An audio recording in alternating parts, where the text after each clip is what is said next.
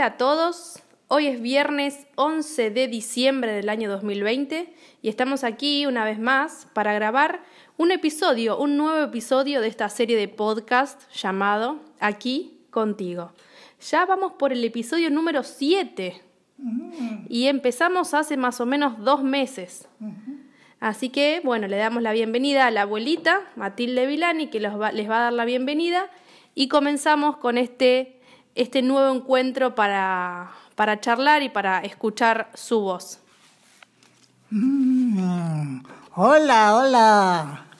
Me alegra mucho sentir la ilusión de tenerlos cerca. La ronda de la vida marca encuentros, coincidencias sensibles, conecta nuestra medida con la presencia de los seres que nos acompañan y todo se vuelve fascinante cuando se establece una hermosa relación. Siempre pienso que las palabras atraviesan el silencio, se instalan y ya no estamos solos. Hoy les ofrezco un manojo de pensamientos y sentimientos. Bueno, abuelita, ¿y qué nos vas a contar hoy? A mí me, interesaría escuchar algo de la, de la adolescencia. ¡Ay, qué época tan hermosa! Creo que todos tienen unos lindos momentos para rememorar. Bueno, terminada la primaria, la secundaria se veía tentadora ya no más soquetes, serían medias largas. Ya no más pantalón cortos, habría que usar para los varones pantalones largos. Ir a la escuela normal, la única para magisterio en toda la zona, era una ilusión. Para el examen de admisión nos preparamos todo el verano con la señorita Cabanillas aprobamos 35 alumnos.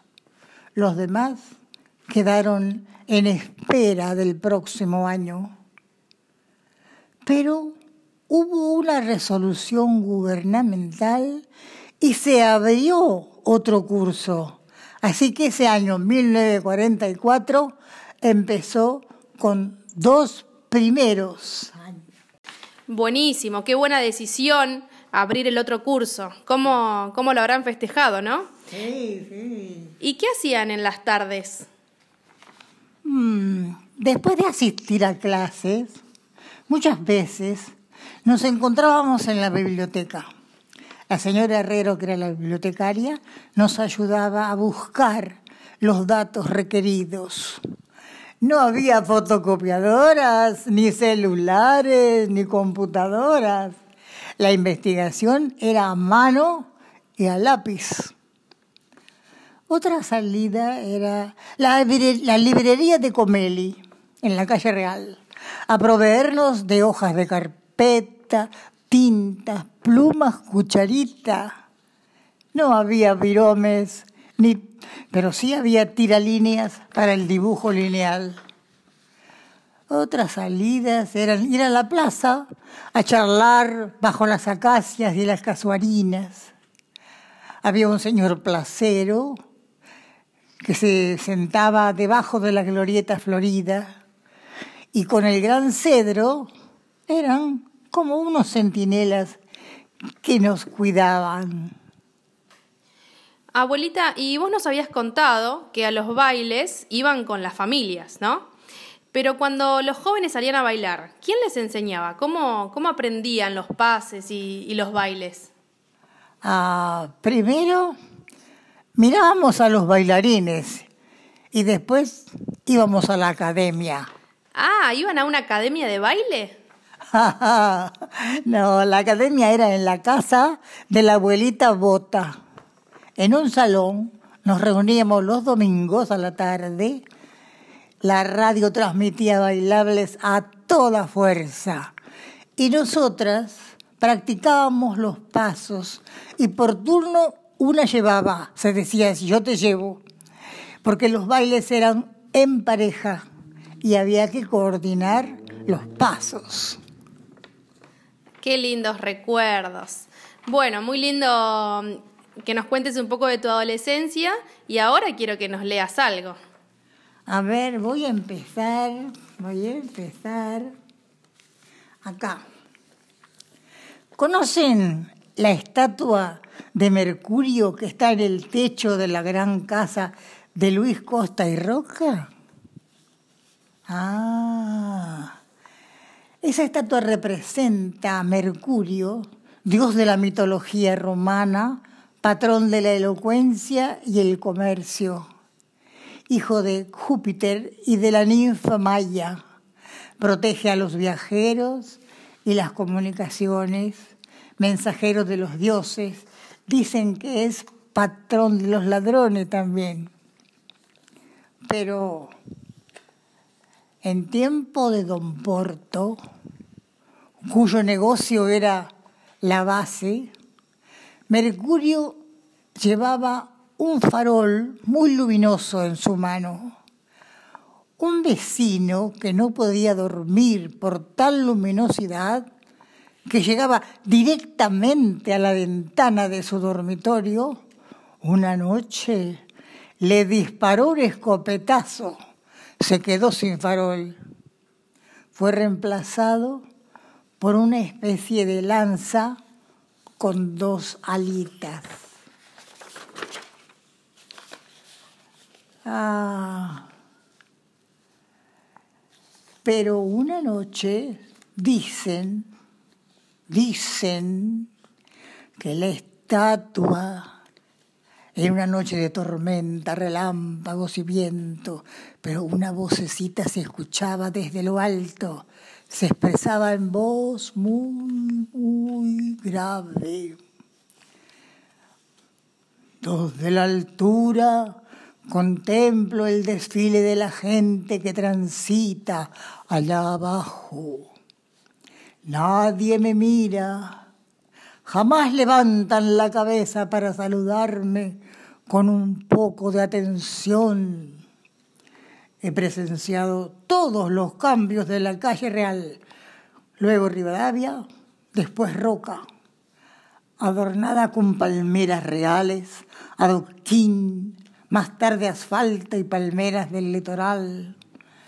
He sido testigo de concentración de escolares en las fiestas patrias, de paseos de jóvenes y mayores en vueltas constantes, en corsos fabulosos del carnaval, carrozas y disfraces fulgurantes, pero siempre solo, arriba, con un gesto etéreo, como emprendiendo un vuelo. Es mi destino acompañar desde lejos la vida de los campaneses. ¿Sabes dónde estoy? En la esquina de Luis Costa y Roca. ¿Me mirarás algún día? Y es verdad, porque ahora que estoy pensando, no sé si conozco esa estatua. Me parece que voy a tener que ir a tomarme un heladito de la Real. Y mirar para arriba. Enfrente está el Banco Provincia. Es Luis Costa y La Roca. Claro, por eso. Entonces hacemos así. Me tomo un heladito de la Real y voy caminando. dando la vuelta a la roca y ahí miro. Lo saludas y le das un saludo, pobre Mercurio. Exactamente. Bueno, a ver qué otra historia nos vas a contar hoy. Ah, la historia se llama El collar. Tía Mercedes, mi tía nena, tenía 11 años cuando yo nací. Y ella todos los días desde su casa, embalcarse al 455 hasta Rivadavia 437, venía a jugar y entretenerse con su primera sobrina, días felices. Con el tiempo, ella se trasladó a Buenos Aires y fue asistente terapéutica de la esposa del director del Colón, profesor Wolf, de origen francés, quienes la querían mucho, y Mercedes también. Cuando ellos volvieron a París, le hicieron muchos obsequios como recuerdo. Uno de ellos era un collar celeste, una maravilla de florecitas, no me olvides, de porcelana y rositas rosadas de cristal que se entrelazaban formando un hermoso collar corto. Yo lo admiraba. Un día, mamá me compró un vestido de seda color celeste con recortes sentadores, muy bonito. Pero, claro, faltaba el adorno en el cuello. Sobrina mimada, me animé a pedir prestado el collar celeste. No, no, contestaba ella. Tanto le insistí, la adolé, le prometí cuidarlo, hasta que al fin me lo prestó. En la gran fiesta de cumpleaños de Nelly Bombesi, estrené vestido, zapatos dorados y el collar. ¡Ah! Me sentía radiante, me creía una princesa de cuento. Dieciséis años, qué ilusión. Pero la advertencia de tía Mercedes sonaba en mis oídos. Mañana a las ocho me lo traes de vuelta. Así lo hice, soñolienta por la trasnochada, pero firme. Así fue como me lo prestaba de vez en cuando, siempre con mucho cuidado. Pasaron tantos años. Formé mi familia. Llegaron el amor, los hijos. Tía Mercedes, siempre tan cariñosa y alegre, nos visitaba con tantas demostraciones de su espíritu generoso.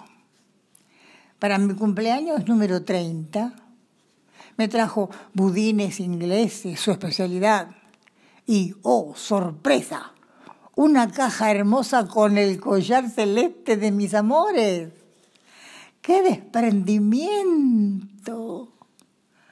Corrían las lágrimas por mis mejillas y todo se nubló nos unimos en un gran abrazo, nos alegramos de estar juntas y tener tantos lindos recuerdos de momentos dichosos. Muy lindo, tía Mercedes, una genia de haberte ah. regalado el collar que tanto te gustaba. Sí. bueno, ahora te voy a leer mm, de milenio en milenio. ¿Mm? Preguntas. Habitamos la corteza de la tierra, toboganes de nieve, orgullo de piedras, lagos especulares, ubérrimas praderas. Por ahora nos deja, pero en su seno oculto late el fuego del magma que acecha. Mientras la vida fluye en soberbia expectativa ante el misterio. Nuestra raza pretende dominar, nuestro espíritu desea proyectarse y determinar su influencia. En cada siglo plasmará su impronta, tablillas de cerámica, grabados en las piedras, papiros, pergaminos, más nos quedan como herencia.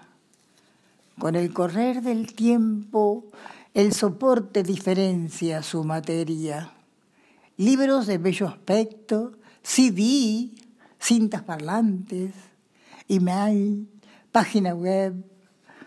La forma es muy variada, pero su contenido, su contenido, es la expresión del hombre que proclama su lugar, su derecho, su anhelo de milenio en milenio.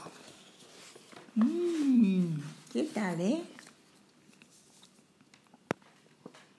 Bueno, ahora una romántica, dale. Dale. ¿Cómo nace el amor?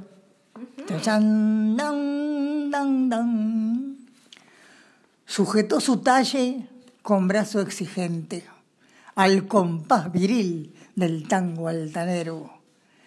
En fugitivo tumulto desbordado susurró en su oído un te quiero. dos palabras que ella presentía, que ansiaba escuchar desde el encuentro de aquella noche de mágica dulzura. Y el nudo alborozado de su pecho se deshizo en ensueños. Respondió con la mirada iluminada y el temblor de su cuerpo. Y se fundieron aún más en el abrazo, apretando fuertemente el sentimiento que inventó el amor nuevo.